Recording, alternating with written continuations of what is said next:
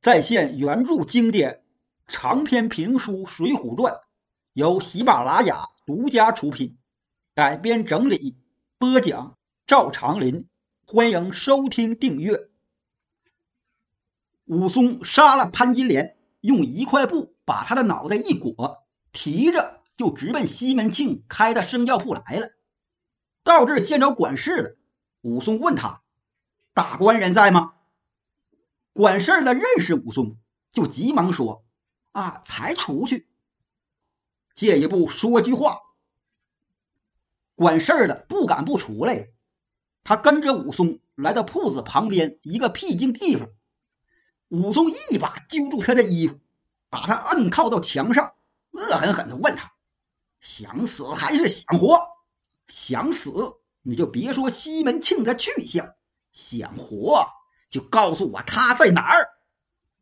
管事的见武松身上有血迹，眼神凶恶，手里还拎着个包裹，血淋淋的，他心里呀就猜着了七八分，非常害怕，心说好汉可不吃眼前亏呀，急忙就说：“呃，刚才大官人和一个朋友去狮子桥下酒楼上吃酒去了。”管事说的这个酒楼，武松知道。就离这生药铺不远，转个弯就是。他松开那管事儿的，回身就奔酒楼那去了。不大功夫，来到狮子桥下那家酒楼门前。武松进到大堂，店小二迎过来：“哎，客武都头。”武松一摆手：“西门庆大官人和谁在这吃酒？我有事找他。”小二也没心思别的，就告诉武松。就在楼上左边临街的第三个格子里，和本地的一个刘大员外吃酒呢。武松噔噔噔直接上楼，找到左侧第三个格子里，就是雅座。他从窗户眼里往里一张，就见西门庆靠着对过的窗子，坐在桌子上手。他对面坐着一个人，身形肥胖，俩人正吃酒说话呢。武松右手从衣下拔出尖刀，一挑连龙就进来，左手一撇，嗖，把潘金莲的人头照着西门庆的脑袋就打过去。紧跟着纵身形扑向西门庆。武松挑帘子往屋里进的时候，西门庆就看到，因为西门庆是背靠窗，脸朝门那么坐着。西门庆认得武松，一见是他，就知道不好，急忙站起身。这时，潘金莲血呼啦的人头就到了。西门庆也是练家子，而且武艺还不错。他哎呀一声，光芒往旁一躲，吧嗒，潘金莲的人头没打着他，从他肩膀头上掠过，掉在地上。这时，武松挺着尖刀已经扎过来了，吓得西门庆一下子跳到凳子上，一只脚跨上窗坎想寻条路逃跑。可他往下一瞅。下面是大街，离着挺老高，跳不下去。他心里可就慌了。此时，那个跟西门庆吃酒的肥胖男人早吓得瞪倒人翻，他慌忙往桌子底下爬。武松抢上两步，左手一按桌子，也飞身跳上桌面，挺刀又刺。慌得西门庆抬起右脚胡乱一踢，武松往旁一闪，不曾想他把桌子给踩偏了。是哗是哗，桌上的杯盘碗碟都掉到地上，有的摔碎了。武松呢，却因为重心不稳，也掉落到地上。趁这个功夫，西门庆定定神，左手一晃，引开武松的眼神，右手一拳，来个黑虎掏心，奔着武松的心窝就打过来了。西门庆是想把武松逼退，他好夺门逃走。武松略微往旁一躲，手中刀唰，直刺西门庆的小肚子。西门庆往后一侧身，他忘了他这是在窗台上。他这一侧身，坏了，身子就从窗口掉出去，吓得西门庆哎哎哎哎哎，手脚乱抓乱蹬啊，啪，仰面朝天的就摔到酒楼之下的大街上。把这小子给摔的，嘎，眼仁上翻，虽然没晕过去，可也得脑震荡，躺在那块儿四脚拉胯，一点是也动弹不了了，更别说起来了。此时楼上的武松见西门庆掉下楼了，他急忙抓起潘金莲脑袋上的头发，在手腕上转了两圈，也跳到窗上。见西门庆躺在街心，他也往下一跳，正落到西门庆的身上，踩在西门庆“嗷”的一声，脑袋腿两头往起一翘，武松手起刀落，连扎了西门庆六七刀啊！最后一刀把西门庆的脑袋给割下来，打掉帽子，抓着头发，连同潘金莲的人头一起拎回哥哥武大郎的家里。胡正清等人一见，哎呦我的妈呀，都吓坏。那王婆更是魂飞胆丧，体似筛糠。武松把两颗人头都放在哥哥的灵前，端起供在灵前的那碗酒，泼洒祭奠了。哥哥灵魂不远，早生天界。兄弟杀了奸夫淫妇，给你报仇了。哥哥就此瞑目，今日就烧化哥哥的灵床。转身对胡正清他们说：“几位高邻，武松鲁莽，把你们给吓着了。可为了哥哥冤仇，我不得不这么做。得罪之处，还望海涵。”我如今杀了这对奸夫淫妇，身犯重罪，虽死而不怨。我哥哥这灵床子就烧化了，然后我就去衙门投案。哥哥家中所有的物事，烦劳几位高邻帮我变卖些钱来，作为我在牢中所用之资。你们也跟我去，不管我罪过大小，你们给我做个证就行。胡正清等人是连忙答应啊。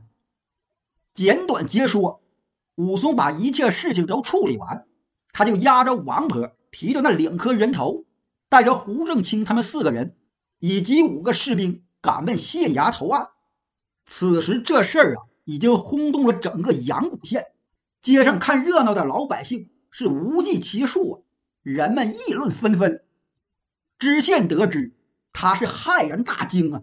急忙升堂，武松、王婆以及胡正清他们四个人都在堂上跪下，那把尖刀和两颗人头都在旁边放着。武松拿出胡正清录写的口词，从头至尾先陈述一遍，随后知县审问王婆，王婆全都招认，胡正清他们四人也做了证词。知县随后又命人把何九叔、运哥二人。带到县衙，前后一审，原委都对得上。知县这就让手下衙役仵作等人押着堂上所有一干人犯，都来到子时街武大郎家查验。之后又再去狮子桥下酒楼前检验了西门庆的尸身，把查验结果都明白的贴到单子上，回到县衙呈堂立案。知县把武松、王婆俩人分头掐监入狱，其余人等暂且监押在门房里。此时西门庆已死，知县前思后想，想起先前他不肯拿问西门庆之事，不由得惊出一身冷汗，心说：“我要是当时拿了西门庆问案，也就演不出武松杀嫂、斗杀西门庆这事儿了。如果我重判武松，”势必会引发全县人们的议论。武松景阳冈打虎除害，在老百姓心里那就是英雄。他诛杀潘金莲、西门庆，人们都为他叫好。这要真是有人多事儿为他鸣不平，上告府衙，府衙要是来查，到时真又弄个水落石出，我这头上乌纱不保啊！闹不好还得吃官司下狱。我呀。把武松轻判，以此来堵他的嘴。想到这儿，他找来手下当案吏官商议，把武松等人的招供做了修改。怎么修改的呢？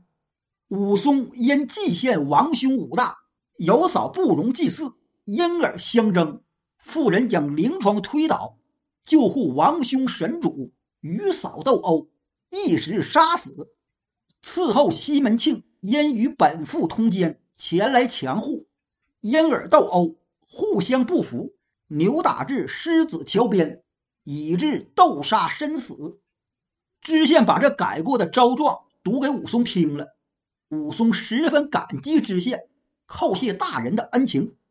知县这就写一道申解公文，把这一干人犯，包括西门庆的大老婆，就是他明媒正娶的妻子。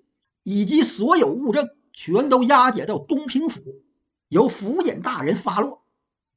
那位说：“为啥要把西门庆的老婆也给抓来押去东平府啊？”这就是那个时候的株连罪。你西门庆不是死了吗？那就拿你老婆顶缸。东平府尹是个清正廉明的好官，他早就听说武松之事，知道他的为人。他非常感佩武松的忠烈仗义，因此他就派个心腹人上京，去替武松走动。最后，开封府下文判武松一个主动投案，急杖四十，发配流放到孟州。当然了，既然是发配流放，武松也是避免不了来个脸颊刺字。不过，按照武松连杀两人的罪责，虽然情理可恕。但是律法难容，按罪也得判武松一个秋后斩刑。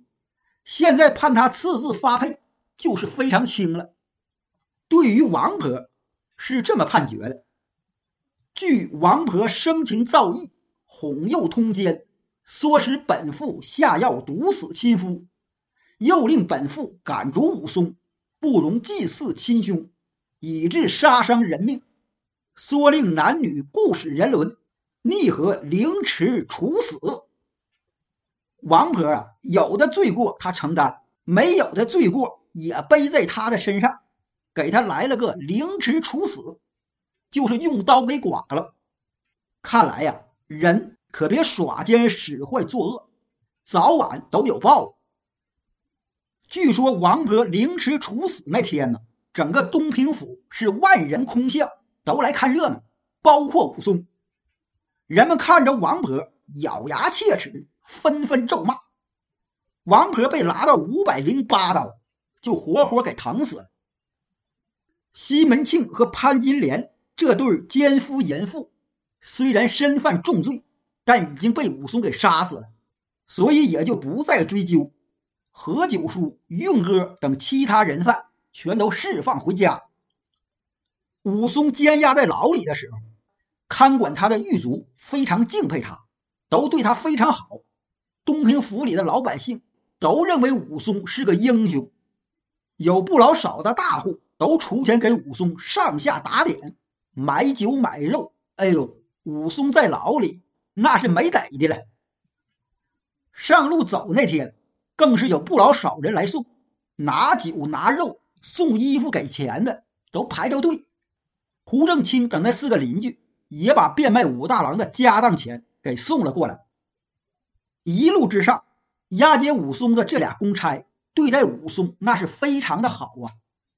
武松包裹里有的是金银，但凡走村过店，他就出钱买酒买肉，和两位公差同吃。武松是在三月初杀的人，从判案到启程上路，前后两个多月。此时差不多快到六月，正是夏季。天非常热，他们三个人就避开这天最热的时候，趁着一早一晚凉快的时候走。约莫又走了十多天，这天顺着一条大路上了一座岭。此时已到巳时，俩公差走的又渴又累，就想歇会儿。武松就说：“再往前走走，要是有店，咱就住下歇脚。”俩公差说好。这时候正好过来个樵夫。能有三十二三岁，武松就问：“樵夫大哥，这里是什么地方？”